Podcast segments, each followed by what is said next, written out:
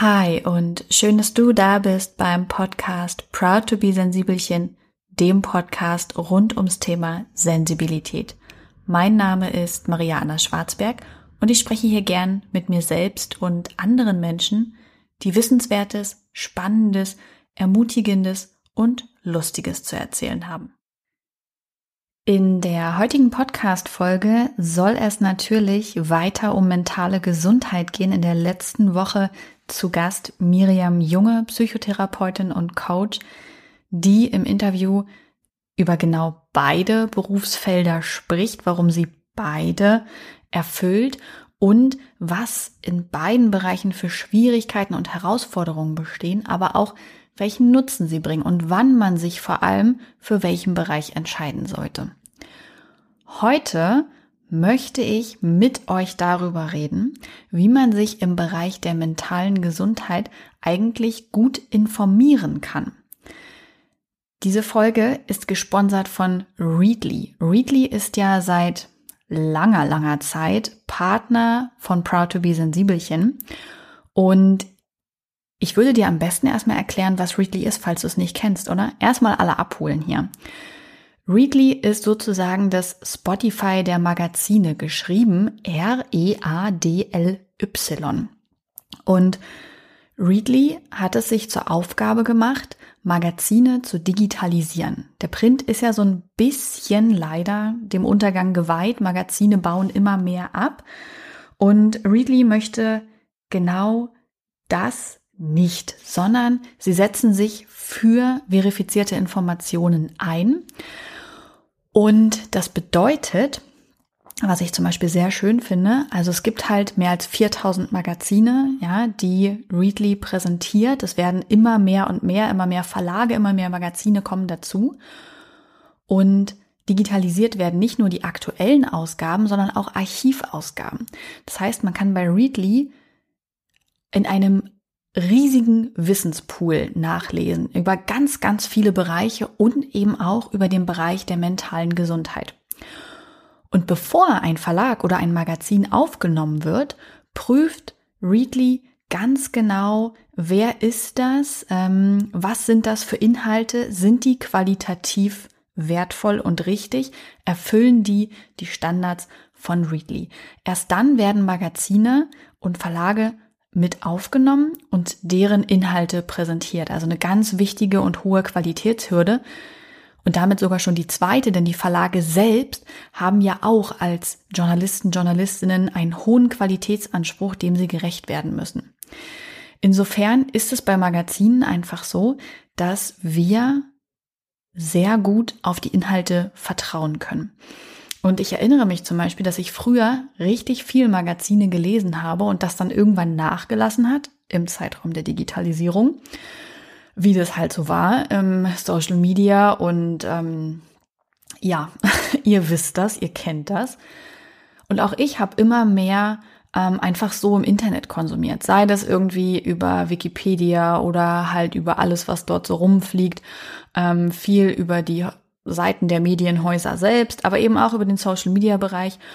Und das kann Probleme mit sich bringen. Darauf komme ich gleich nochmal zu sprechen. Ich würde gerne noch kurz Readly zu Ende vorstellen, damit du auch weißt, warum Readly unser wirklich fast langjähriger Partner jetzt schon ist und ähm, warum ich mich gerne über Readly informiere.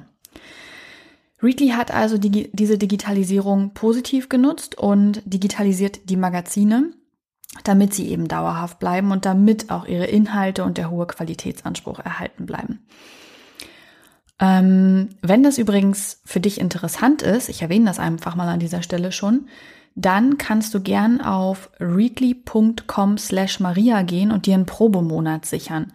Ähm, Readly und ich bieten das schon seit langer Zeit an, dass ihr das einfach ausprobieren könnt, weil es so schwierig ist, Dinge sofort zu nutzen und zu wissen, ob die gut sind oder nicht, sondern man will ja erstmal testen und deswegen gern auf readly.com slash Maria gehen und einfach mal einen Monat ausprobieren, wie Readly funktioniert, zu schauen, welche Magazine gibt es dort, sind meine Lieblingsmagazine dort vertreten, wie kann ich Readly konkret nutzen, wie kann ich suchen, wie kann ich recherchieren, wie werde ich aufmerksam gemacht.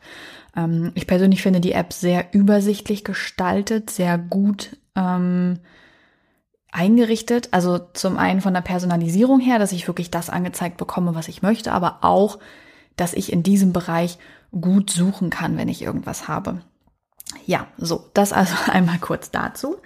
Und ähm, ich habe schon erwähnt, Readly selber hat einen sehr hohen Qualitätsanspruch, die Verlage selbst auch. Womit wir beim Thema landen, verifizierte Informationen. Verifizierte Informationen heißt eben, dass die Informationen überprüft und gegengecheckt werden, um sicher zu sein, dass sie stimmen, dass sie richtig sind, dass sie hochwertig sind. Warum ist das gerade im Bereich der mentalen Gesundheit so extrem wichtig? Nun, ich äh, würde einfach mal sagen, wir erinnern uns alle daran zurück, dass wir irgendwie so körperliche Befindlichkeiten haben und ähm, dann googeln wir danach und dann sagen uns diverse Seiten, was das alles sein könnte und irgendwie haben wir dann alle einen Hirntumor. Das ist das, was häufig passiert, wenn wir uns über körperliche Befindlichkeiten informieren wollen und dafür eben nicht jedes Mal überprüfen oder wissen, wo kommen die Inhalte eigentlich her.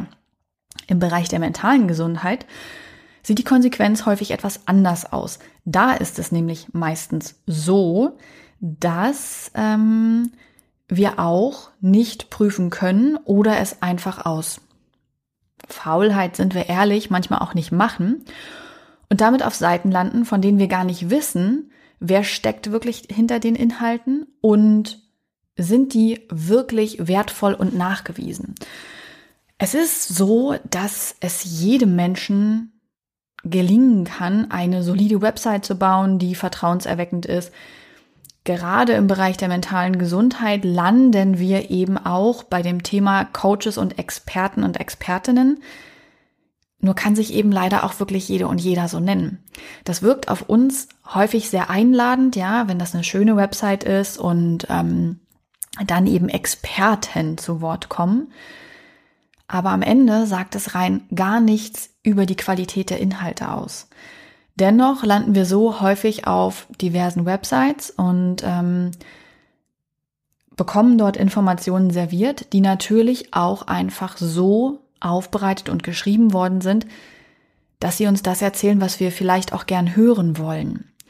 Und die aber eigentlich dazu da sind, dass wir in sogenannte Verkaufstrichter fallen. Das bedeutet, dass wir ganz konkret über diese Inhalte angelockt werden sollen, um dann Leistungen der Coaches und Experten und Expertinnen zu kaufen, zu buchen. Seien das E-Books, Bücher, vor allem aber Kurse, Coaching-Sessions, äh, Retreats und was es nicht alles gibt. Das heißt, diese Inhalte sind nicht überprüft und führen letztendlich in so eine Verkaufsfalle. Und das ist das große Risiko bei Informationen im Internet, über die wir eben einfach viel zu wenig wissen. Und da gibt es zwei Möglichkeiten, wie man sich davor schützen kann. Die erste Option ist natürlich immer gegen zu checken. Ganz, ganz wichtig. Wer steht hinter den Informationen? Wo kommen die her? Was sind die Quellen? Das ist aber eine richtig aufwendige Prüfung und ich bin ehrlich, wer nicht wie zum Beispiel ich aus der Medienwelt kommt und selbst in diesem Bereich arbeitet, wer hat schon die Möglichkeiten und die Zeit, das immer gegenzuchecken? Dafür gibt es ja eben genau die Medien, die selbst einen hohen Qualitätsanspruch haben. Seien das die renommierten Verlagshäuser, sei das eben Readly, die genau vorab überprüfen, was sie überhaupt ihren Kunden und Kundinnen zur Verfügung stellen. Das sind dann Informationen, denen wir eben vertrauen können. Auch da gilt für mich immer, dass ich trotzdem noch einmal irgendwie schaue, okay, wer ist das, was sagt der oder diejenige. Gar nicht, weil ich nicht daran glaube, sondern auch, weil ich es immer wichtig finde, ähm, zu überprüfen, wer gibt mir Wissen, wer gibt mir Feedback, wer gibt mir Inhalte mit auf den Weg. Ähm, das mache ich auch, wenn ich mir Ratschläge hole.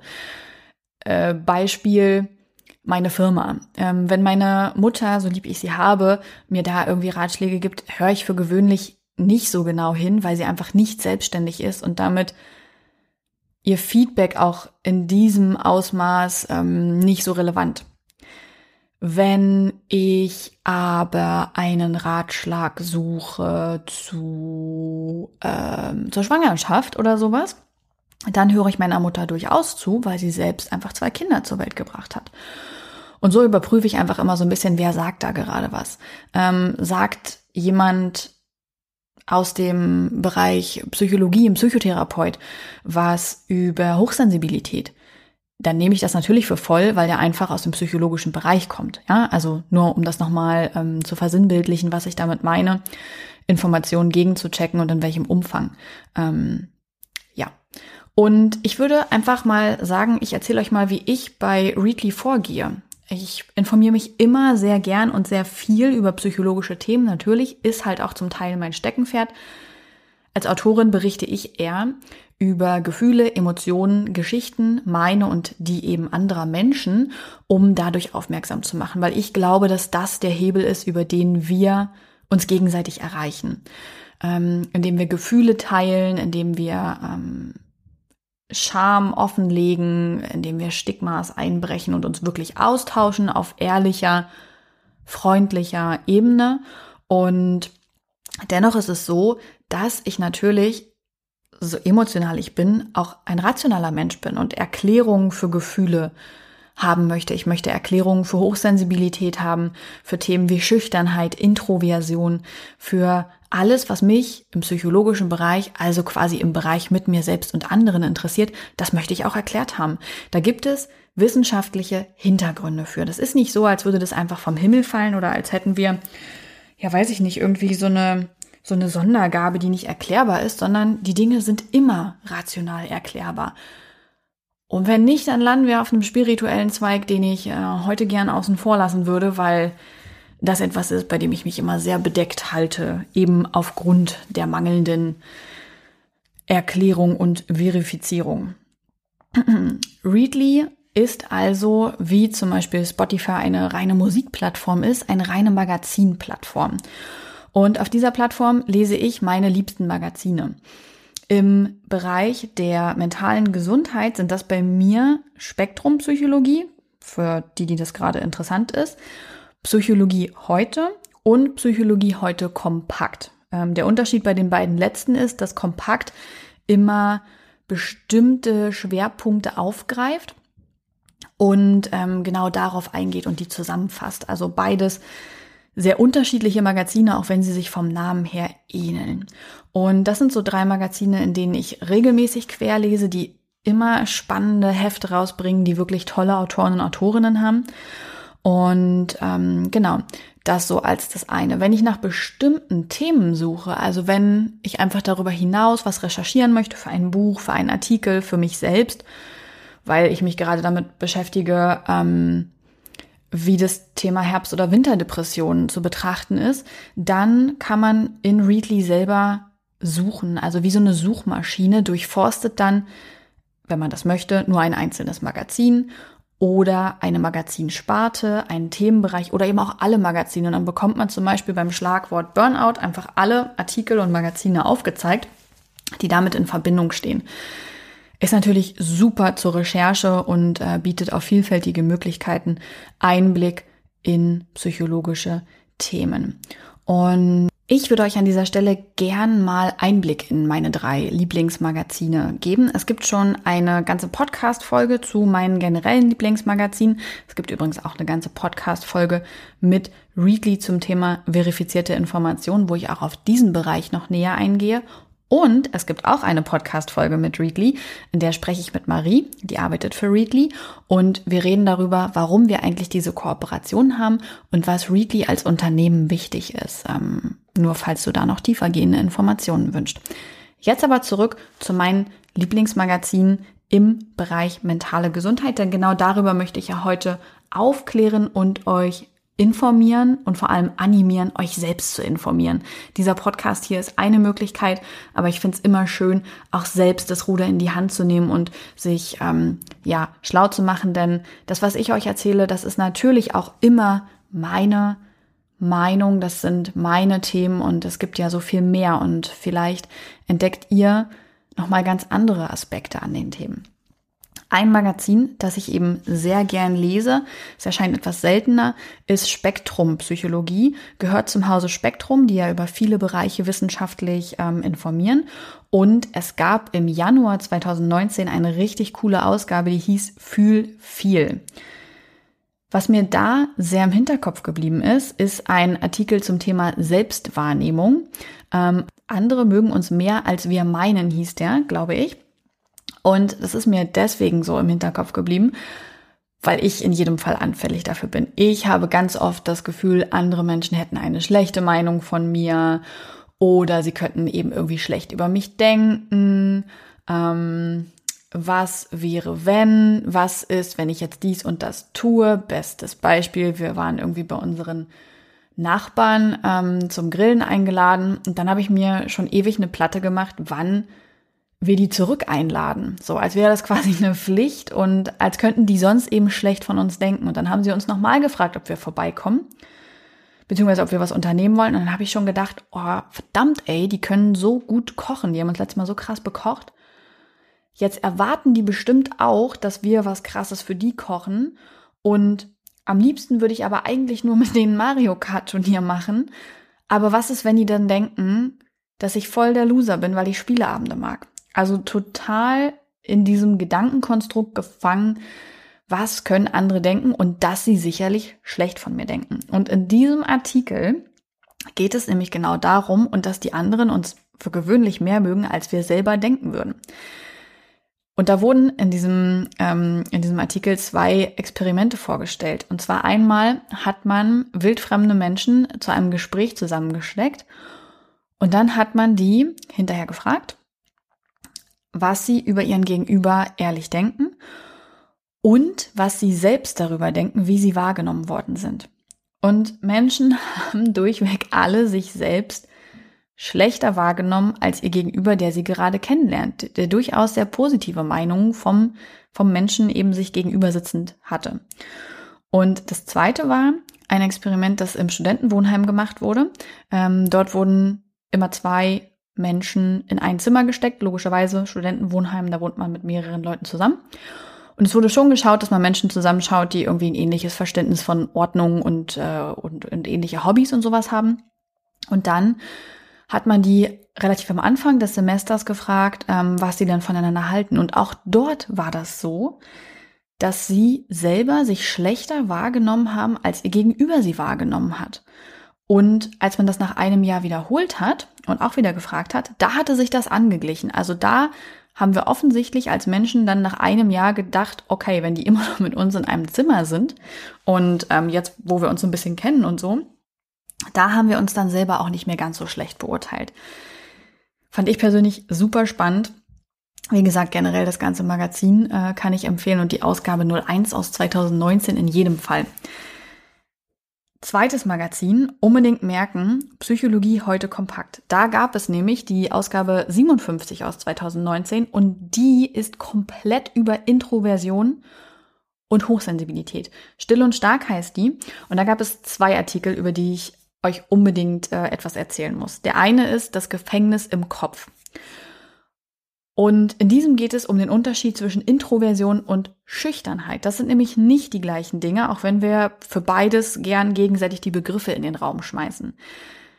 Introversion ist nämlich einfach nur ein geringes Bedürfnis nach Kontakt und Gesellschaft, während Schüchternheit dafür steht, dass man eigentlich in Gesellschaft treten möchte, aber sich nicht traut. Der äh, Sozialpsychologe Philipp Zimbardo, ich habe mir das Zitat extra rausgesucht, sagt, Schüchternheit ist mit selbstquälerischer, ständiger Selbstbeobachtung verbunden, mit dem Zwang, sich unablässig zu vergleichen, zu zensieren, immer mit dem Schlimmsten zu rechnen. Gehört also eher in die Rubrik der sozialen Phobie und Ängste und ist ein Vermeidungsverhalten. Das hat mich persönlich sehr überrascht und ich habe mich tatsächlich in einigen Punkten darin wiedererkannt. Ich sage nur das Beispiel mit den Nachbarn, ja. Ähm, die übrigens weder erwartet haben, dass wir für sie super krass kochen, noch uns scheiße fanden, weil wir äh, ein Mario Kart Turnier machen wollten. Also ja, hat sich wieder bestätigt.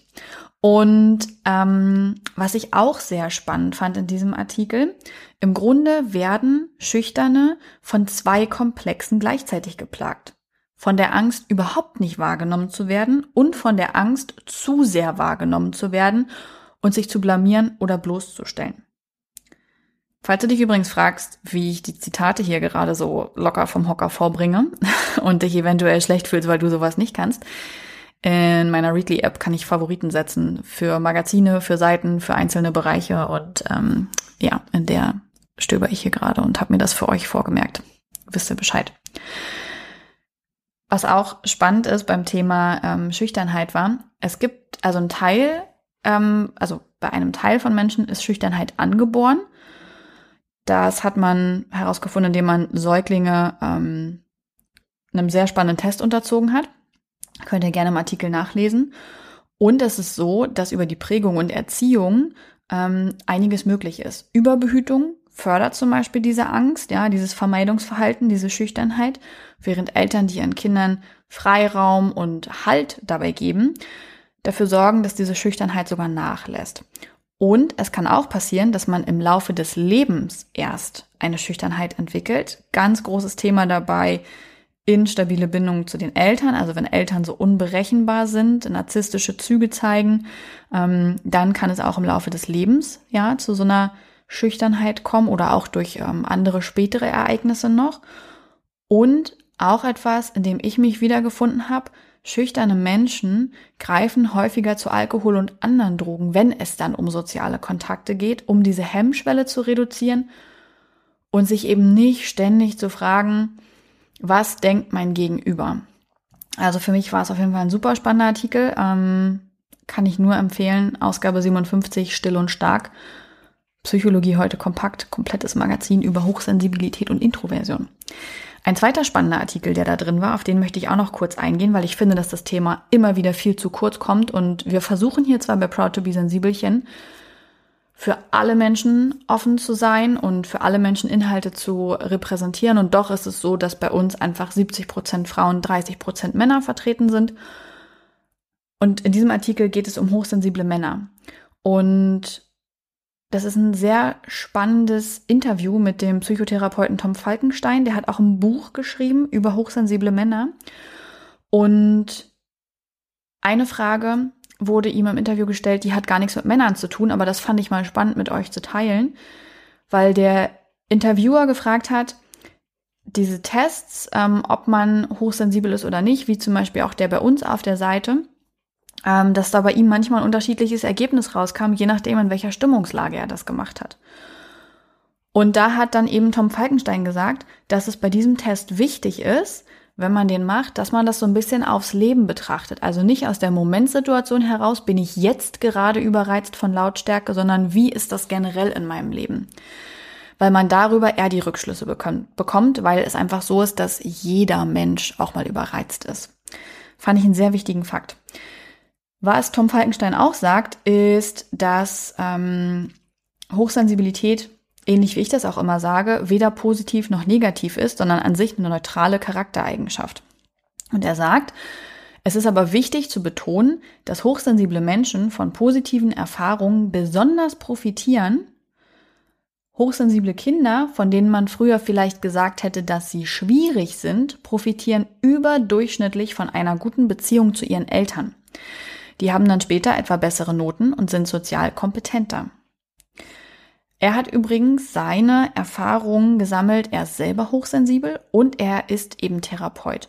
Und viele Männer, die zu ihm in die Sitzung kamen, haben ihre Sensibilität abgelehnt und auch ihre sensible Kindheit und hadern eben mit dieser Männlichkeit. Und er wurde dann danach gefragt, warum er glaubt, dass das so ist. Und da hat Tom Falkenstein gesagt, ich möchte nicht zu sehr verallgemeinern, aber ich glaube, dass Sensibilität kein Teil des männlichen Ideals ist, mit dem wir aufwachsen. Selbst gut situierte, gut ausgebildete, im kosmopolitischen London aufgewachsene Männer sahen ihre hohe Empfindsamkeit nicht als positiven Teil ihrer Persönlichkeit. Sensibilität wird eher bei Frauen als bei Männern akzeptiert. Diese Jungen hatten das Gefühl, anders zu sein, erlebten früh Ausgrenzung, weil sie emotionaler waren als andere. Und in dem Interview spricht er dann noch weiter darüber, über den Unterschied von hochsensiblen Männern und Frauen. Und ähm, ich fand den sehr interessant, kann euch den eben auch nur ans Herz legen. Drittes Magazin möchte ich euch auch noch kurz vorstellen. Das ist eben die Psychologie heute ohne das Kompakt. Die erscheint monatlich. Und im Januar 2019 auch gab es ein sehr spannendes Magazin, das hieß Stille, wie wir in einer lauten Welt Ruhe in uns selbst finden. Und dort gab es auch sehr, zwei sehr spannende Artikel. Ähm, eben um das Thema Stille. Und ich habe das zu einer Zeit gelesen, als ich mich selber viel mit Meditation beschäftigt habe, weil ich endlich mal am Ball geblieben bin und Meditation nicht als reine Entspannungsübung verstanden habe, sondern dass sie tatsächlich einfach dauerhaft den Geist beruhigen kann, ja, weil man einfach anders mit Gedanken umgeht. Und ähm, der Artikel Stille von der Sehnsucht nach Ruhe und was passiert, wenn wir sie erreichen, der ist mir sehr im Hinterkopf geblieben. Es ist ja nun mal so, dass wir aktuell in einer Zeit leben, in der Lärm und Schnelligkeit dazugehört, ja, Adrenalin, Grenzerfahrung, Komfortzone verlassen. Und dass wenn wir aber wirklich zurückblicken, nicht diese großen Momente das sind, was uns im Kopf bleibt, sondern die Stille. Eben weil dieses ganze andere so krass im Überfluss im Moment vorhanden ist.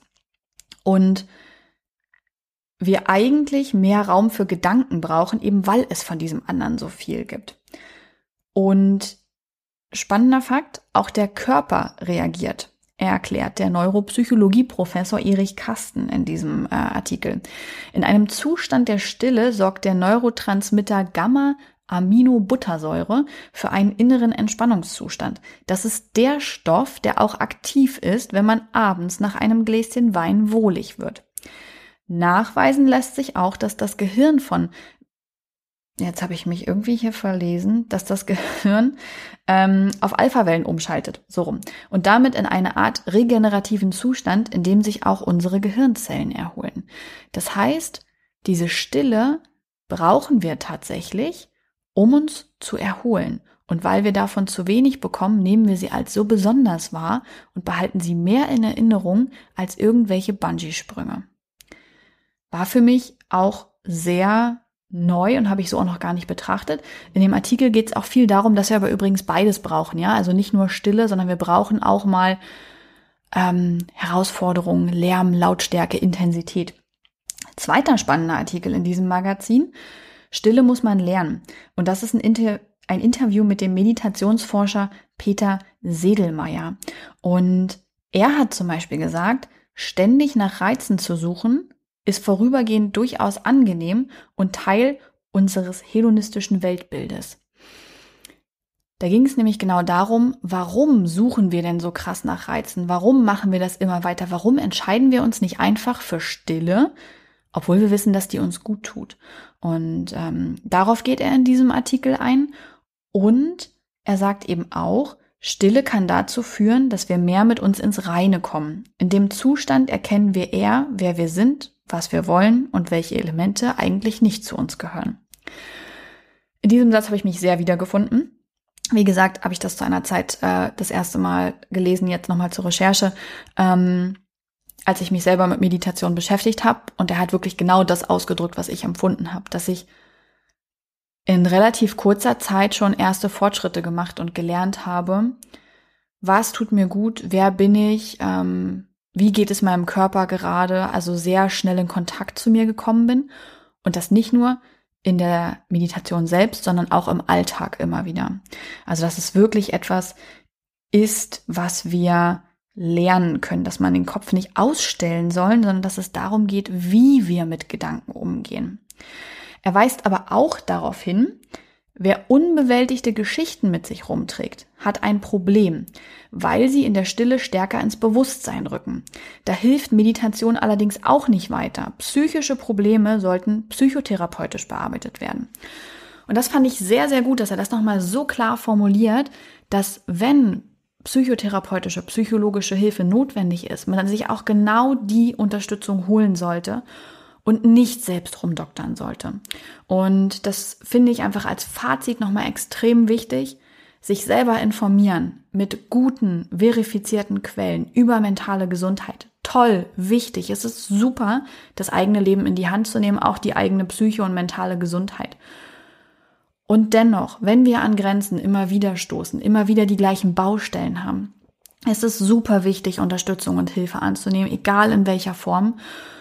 Und darin möchte ich auch einfach alle Menschen nochmal bestärken, für die das äh, zutrifft. Ich war selber in Therapie und es war einfach die beste Entscheidung, die ich hätte treffen können. Es hat mir wirklich, wirklich geholfen. Das an dieser Stelle nochmal. Ich danke Readly für diese komplett gesponserte Folge. Es war mir eine große Freude, euch das nochmal genauer vorstellen zu können und euch einfach ein Informationsmedium, nämlich digitale, digitalisierte Magazine mit an die Hand zu geben. Wie gesagt, für wen das interessant ist, readly.com slash Maria. Einfach eingeben, einfach anmelden, einen ganzen Monat alle Magazine umsonst lesen. Wenn du bleiben möchtest, sehr, sehr gern. Hier gibt es in jedem Newsletter Lesetipps, äh, jeden, in jeder ersten Podcast-Folge des Monats gebe ich nochmal Lesetipps, was es Neues bei Readly gibt, was besonders spannend war, was thematisch irgendwie gerade passt. Und genau, ähm, über diesen Monat hinaus kostet das dann 9,99 Euro. Das finde ich ist ein super fairer Preis dafür, dass man alle Magazine lesen kann. Und ähm, ich persönlich zahle lieber einen Betrag X und sichere mir dafür Informationen, ähm, mit denen ich auch was anfangen kann, als ewig lang im Internet zu suchen, was mich Zeit kostet und wo ich nicht sicher sein kann, ob ich denn jetzt wirklich auf einer Seite gelandet bin, der ich vertrauen kann. Das nochmal dazu. Ähm, ist natürlich keine Pflicht, ja, monatlich auch kündbar, also keine Abo-Falle oder so. Sowas gibt es hier nicht und auch bei Readly nicht. Fairness steht für uns immer ganz weit oben. Nur einfach, damit du ein gutes Bild über unseren Kooperationspartner Readly bekommen kannst, wie das so abläuft, was dich dort erwartet. Ich wünsche euch einen sehr schönen Tag oder Abend und wir sehen uns nächste Woche zur QA mit Miriam Junge, in der sie eure Fragen beantwortet zum Thema Psychotherapie und Coaching.